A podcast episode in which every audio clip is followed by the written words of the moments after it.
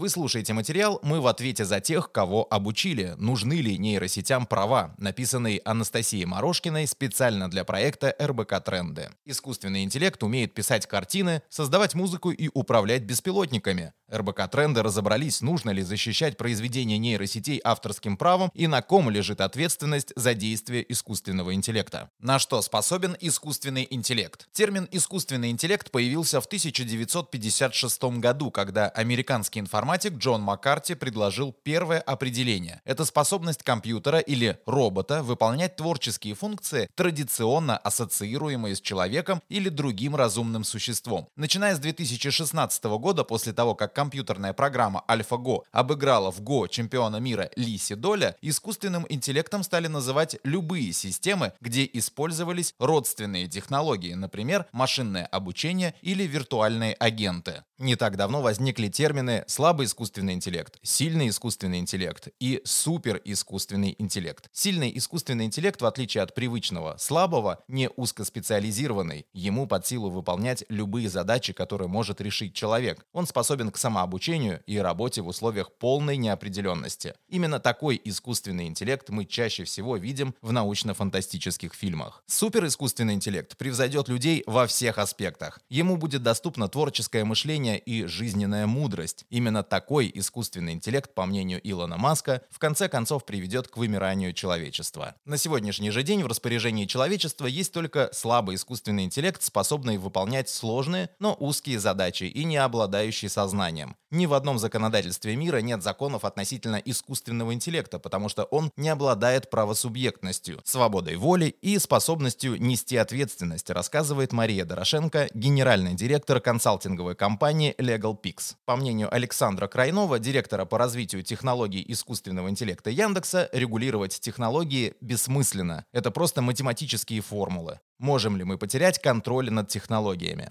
Эксперты рассматривают искусственный интеллект в качестве топлива развития цивилизации, сродни атомной энергетике. Многие визионеры, в частности Рэй Курцвейл, предсказывают в будущем слияние человека и искусственного интеллекта, в результате чего мы станем биороботами, сможем победить старение и болезни и будем жить вечно. С другой стороны, есть ряд технопессимистов и технореалистов. Так, писатель Николас Карр считает, что проникновение технологии слишком глубоко в нашу жизнь может подорвать основы культуры, культуры, и человечество незаметно для себя окажется под управлением машин. Чтобы не допустить злоупотребления возможностями искусственного интеллекта, важно договориться, как не потерять контроль. Например, регулировать саму технологию распознавания лиц нет необходимости. При этом нужно регулировать ее применение. Если собрать информацию, которая касается здоровья, количества пройденных шагов, пульс, голос, покупки в аптеках и магазинах, можно вывести медицину на новый уровень. Искусственный интеллект вместе с врачами сможет давать прогнозы и составлять индивидуальные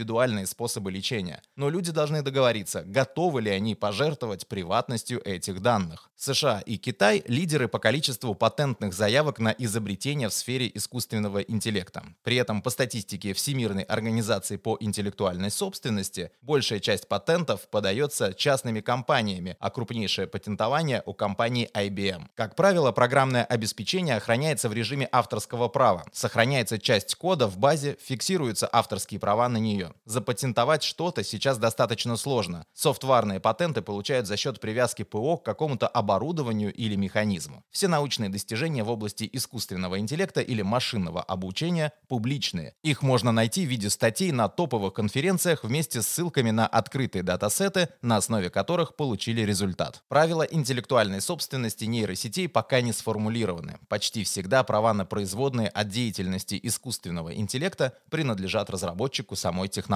Но есть и прецеденты, когда патент получил искусственный интеллект. В 2019 году патент патентное ведомство ЮАР выдало первый в мире подобный патент системе DABUS, имитирующий мыслительную деятельность человека. Нейросеть создала контейнер для пищи, основанный на фрактальной геометрии и обладающий улучшенными характеристиками по сравнению со стандартными контейнерами. Затем в 2021 году Федеральный суд Австралии постановил, что искусственный интеллект может считаться изобретателем при регистрации права интеллектуальной собственности. Это стало возможным из-за того, что изобретатель в австралийском законодательстве обозначается словом «агент», то есть, по мнению суда, это не обязательно человек. Вероятно, этот случай спровоцирует более активное обсуждение вопроса интеллектуальной собственности нейросетей. Но о том, что искусственный интеллект повсеместно станет субъектом патентного права, говорить рано. Ведущие державы в области интеллектуальной собственности, такие как США, Евросоюз и Великобритания, законодательно признают, что обладателем патента может быть только человек. Ученый Константин Воронцов считает, что аббревиатуру ИИ стоит расшифровывать не как искусственный интеллект, а как имитация интеллекта, поскольку сейчас нейросети значительно уступают человеку по возможностям. Например, чтобы обучить GPT-3, одну из самых популярных нейронных сетей, требуется около 12 миллионов долларов. Основатель Apple Стив Возняк придумал кофейный тест, который проверяет способность искусственного интеллекта справиться со следующей задачей – войти в случайный дом, найти кофемашину, приготовить кофе и разлить его по чашкам пока ни один из существующих роботов не смог его пройти. Человек сильнее нейросетей с точки зрения вычислительной мощности и энергоэффективности. Мы можем обучаться и проводить сложные вычисления, в то время как для того, чтобы искусственный интеллект показал схожий результат, нужно подключить отдельную подстанцию. У человека хорошо развит механизм Transport Learning, возможность эффективно решать абсолютно новые задачи, применяя знания из других областей. Ответственность за искусственный интеллект должна нести эксплуатирующая организация, тот, тот, кто использует, например, беспилотный автомобиль. Прямо сейчас разработчик и тот, кто использует беспилотник, это одно и то же лицо. Но важно разобраться, на каком уровне произошла ошибка разработчиков искусственного интеллекта или разработчиков самого каркаса автомобиля. Дальнейшее развитие искусственного интеллекта вызывает опасения не о том, что машины уничтожат человечество, а о том, как изменится правовой уклад, начнут возникать прецеденты, судебные разбирательства, перекладывание ответственности и так далее. Как правило, пионеры технологий технологии вынуждены платить большую цену за свои изобретения. Читайте и слушайте новые материалы РБК Трендов на сайте и в одноименном телеграм-канале.